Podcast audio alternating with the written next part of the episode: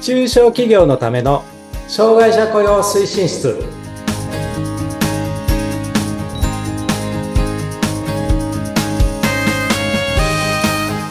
皆さんこんにちは障害者雇用推進室長の木下文彦ですはい、そして、インタビュアーの村山彩乃です。今回もよろしくお願いいたします。はいお願いしますはい。さて、9月もまた後半に差し掛かってきましたが、はい。木下さん、お好きなのはメロンパ ンと、あたまりたで。メロンパンの話か入れてもらえたんですが、いや、はい秋、秋ってやっぱご飯美味しいじゃないですか。ああそうそう味覚が秋ですよねそう、食べ物ってありますか秋のはい。秋秋のうん食べ物とか、まあ、果物で言うと、うん梨 おお、かわいい。かわいい甘いのお好きな、お好きでしたっけああ、いや、あのー、うん、あん、甘すぎるのはダメですけど、おーだけど、あの、梨ってなんか甘いけど、なんか独特の味っていうかなん、うんなんだろう、なんか、さっぱりしてますよね。そうそうそうそうそう。ああいうのがね、好きなんですよ。ああ、自分も梨好きですよ。おー、いいですね、いいですね、いいですね。そう。そう。あ、そうですね。果物も秋ならではの結構熟してたりして美味しいですよ。そう。そういうのがね、いい、いいですよね。秋、やっぱり、なんか食べ物美味しくなるからいいですよね。うん。ね、うん皆さんこれから秋どんどん深まっていくので、そ美味しい食べ物食べて、う。精をつけていこうってはいことで。さてさて、それでは今日のはいテーマに参りたいと思います。今日はですね、担当業務はどれにするの、まあ、2回目、その2、後半部分ですね。はい。えっと、先週は、えっと、業務の棚卸しをしましょうと。全社の業務の棚棚卸しをして分類しましょうっていうふうにして、その分類した中で、えっと、需要度が高くて、緊急度が低い、こういう業務がね、一般的に障害者のあー担当する業務として向いてますよというお話をいたしました。はい。で、こん今回はですね、さらにうん、じゃあ実際に、えっと、向いてると思われる業務を、じゃあ本当に担当してもらうためにどういうふうに考えたらいいかっていうね、そこの考え方のところをちょっとお話をしようと思っています。はい、お願いします。例えばですね、えっ、と、まあ、営業、外回りの営業担当がいるような会社うんだと、その人たちの一番の重要業務って何だと思います村山さん。営業の方が外回りでうん。重要な業務は、もう、その会社のうん、商品を知ってもらう。そう、知ってもらう。お客様に対して届ける。そう。でっていすうよとこね。ろですかね。はい。知ってもらうっていうのは提案ってことですよね。うんこういう機能があります。これを使っていただくと、御社にはこういう価値が生まれます、みたいなこと。うんで、じゃあ、実際にまあ、デリバリーするっていうのもあるし、はいあのー使ってもらうように手はずを整えるっていうね。それが外回りの、あの、営業担当の、まあ、パッとこう思い浮かぶね、あの、重要なことじゃないですか。はい。これが会社の売り上げを作り、利益を生み出す。うん。そのものですよね。で、ただ、あの、下手をするとですね、 はい。営業担当の人が、すべてやん、それをね、すべてじゃあなんか1から10までやってくださいってなると、うん。結構大変じゃないですか。まあ、うん外回りもします。提案もしました。いいね、木下くん。じゃあこれ、うちでちょっと入れようと思う。あありがとうございます。とで、私は会社帰りました。はい。何をするか。えーじゃあ、えっ、と、この会社にこれ、この品物をいくら発注してくださいっていう、まあ、臨義書だか発注書を作りますとか。で、そうすると、いろんな契約に関する書類をね、あうの、ん作っていかなきゃいけません。で、社内のシステムにデータ入れなきゃいけません。うん。で、書類を発送したりとか回収したりする必要があれば、期日管理をしなきゃいけませんうん。で回収してきた書類をまた回収したって入力しなきゃいけませんはい。その書類を ファイリングしなきゃいけません。これを全部営業マンがやるってなったら大変じゃないですか。そうですねそんなの外なんか回ってられないんですよね。うん。だから多くの会社は営業アシスタントっていうことで、えっと、そういう事務周りのことをやる人っていうのを作ってますよね。はい。それと、なんか書類、契契約書類作るとかうん、発送するとか、ファイリングするっていうのはその方が担当するようになりますよね。うん。っていうことは営業の方は、外回りして、まあ、臨議書書いて、まあ、そこの決済を受けて、じゃあ、これ決済受けたからこれで書類作ってねっていう、そこの業務に集中できるわけです。うん。で、そういう役割分担がね、できる。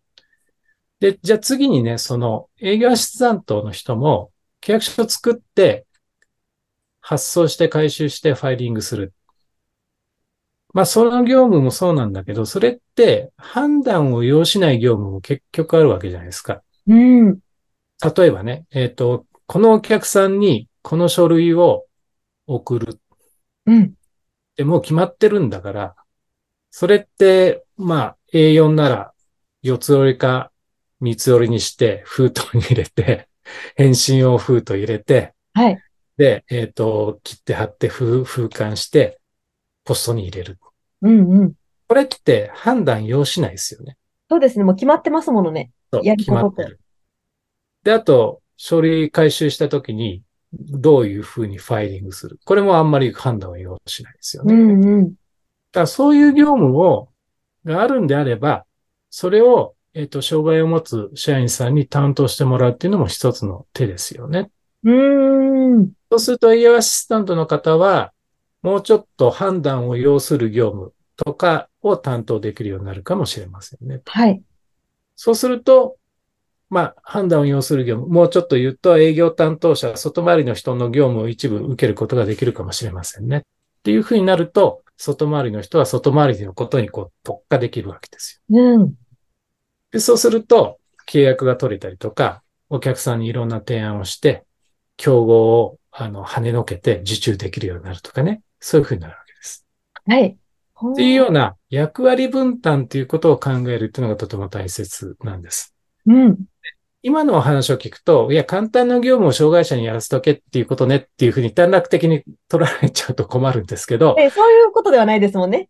あくまでも考え方の一例でそういうことがありますよってことです。うんで、営業、あ、営業じゃない、その、障害の持ってる方も、えっと、提携業務、やり方が決まってる業務の方がいいですって方もいらっしゃるんで、それはそれで、あの、そういうことをやってもらうっていうのも必要だし、うん。まあ、もう、障害を持ってる社員の方でも、もうちょっと高度な判断をやりたいし、できるよっていう人もいらっしゃると思うんで、そこはうん、あの、個々のね、あの、障害特性とか、会社の状況を見てもらいたいんですけどうん、そうやって分担して、で、次にね、よくあるのが、あの、この業務を障害を持つ人に担当してもらいたいんですっていう話をすると、いや、無理。 えみたいな。いやいやいやまなあんでです最か初に、最初に言ってしまうっていう。そう。無理なんですって言って、なんで無理なんですかって言うと、いや、ここのところが非定型とかちょっとね、イレギュラーな対応をしなきゃいけない場合があるんで、それ無理なんですよって言われるんです。はい。おー。だから、この業務全体は無理なんですっていう論法になるんだけど、よくある話なんだけど、いや、うんそうじゃないんですと。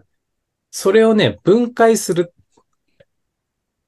だから、イレギュラーなことをやらなきゃいけない工程だけ、えっ、と、それを担当できる人にやってもらえばいい。なるほど。その業務自体の分解するってことですね。そう。うん。 A、A っていう業務があって、工程が A1、A2、A3 ってあって、A1 だけはひイレギュラーだっていうんだったら、A2 と A3 は障害者に担当してもらいましょうって。おー、そうやって分解して見てみる。業務を。そ捉えてみ分る。解する。これはね、すごく大切です。うんうんうんうん。で、だ、ただで、前職の経験で言うと、はい。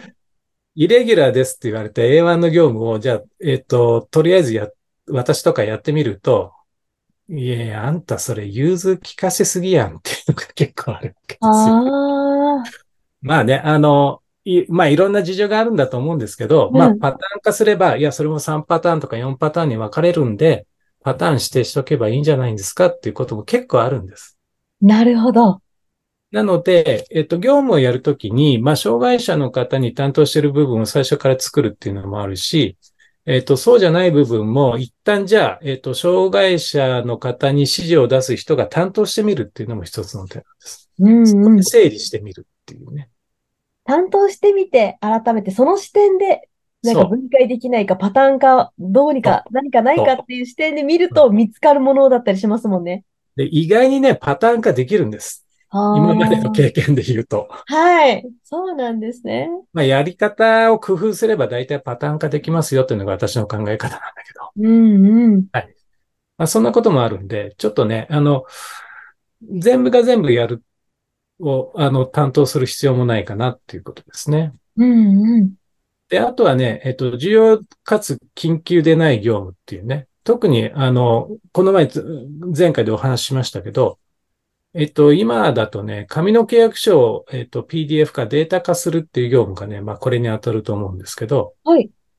これね、結構向いてるんですよ。おうん、あんまりそんな、あの、今日明日で全部やらなきゃいけないってことじゃなくて、一週間ぐらいのスパンでやってもらえばいいですよっていう業務も多いし、今、テレワークとかなってますよね。うんうん。そうすると、やはり、あのーサーバーにそういうデータを落として、外部うからですね、モバイルから見るっていうようなね、そういう時にやっぱりデータ化してるってことが大切なんで、うん。そういう契約書をちゃんとウェブで見れる、PDF で見れるみたいなね、そういうことっていうのはニーズがあるんですよね。ああ。で、それスキャニングね、まあコピーするようなもんですけど、スキャニングって結構またね、それはそれでパターン化できるし、はい。あのーいい、いい、いい業務です。うーん。結構膨大な量があったりそしたり、そうなんです。ねその、みんなの共通ですぐに取り出せるような状態にできあるって大事だけど、うんでもやっぱさっきおっしゃってたように、緊急性は、まあそこまで、他に高いのがあるから、そうなかなかそう手がつけられないって言ってた業務でそう、としてもベストですね。あそあ、そういうのをやっぱ担当してもらって、その、まあ別に障害あるなしに関わらずですけど、その人の特性に合った業務を担当してもらうっていう、そういう考え方ですよね。うん。だから障害者雇用をやると、そういう考え方も結構身についたりするんですよ。前者としてそういう考え方が、あの、できていくと、うんじゃあ、こ本当に重要な業務っていうか、その人がやらなきゃいけない業務は何っていうね、うん役割分担がみ明確になるってことです。なんか会社、やっぱ全体の業務の見直しもそもそもができて、そこからさらに障害をお持ちの方が担当する業務も見つかっていく、見つけていく、掘り出していく。っていうので、その前2回にわたってお伝えしているこの会社の業務全体の棚卸し。はい。はい。あでもスキル的にまずはやってみて、そうですね。といはうとい。ころもありますね。はいあーはい、ありがとうございます。そして、はいお時間がやってまいりました。もう 来ちゃいましたね。はい。ありがとうございます。はい、それではまた次回もいろいろお伝えしていきたいと思いますので、よろしくお願いいたします。はいはい、は今回い。よろしくお願いします。どうもはい、どうもありがとうございました。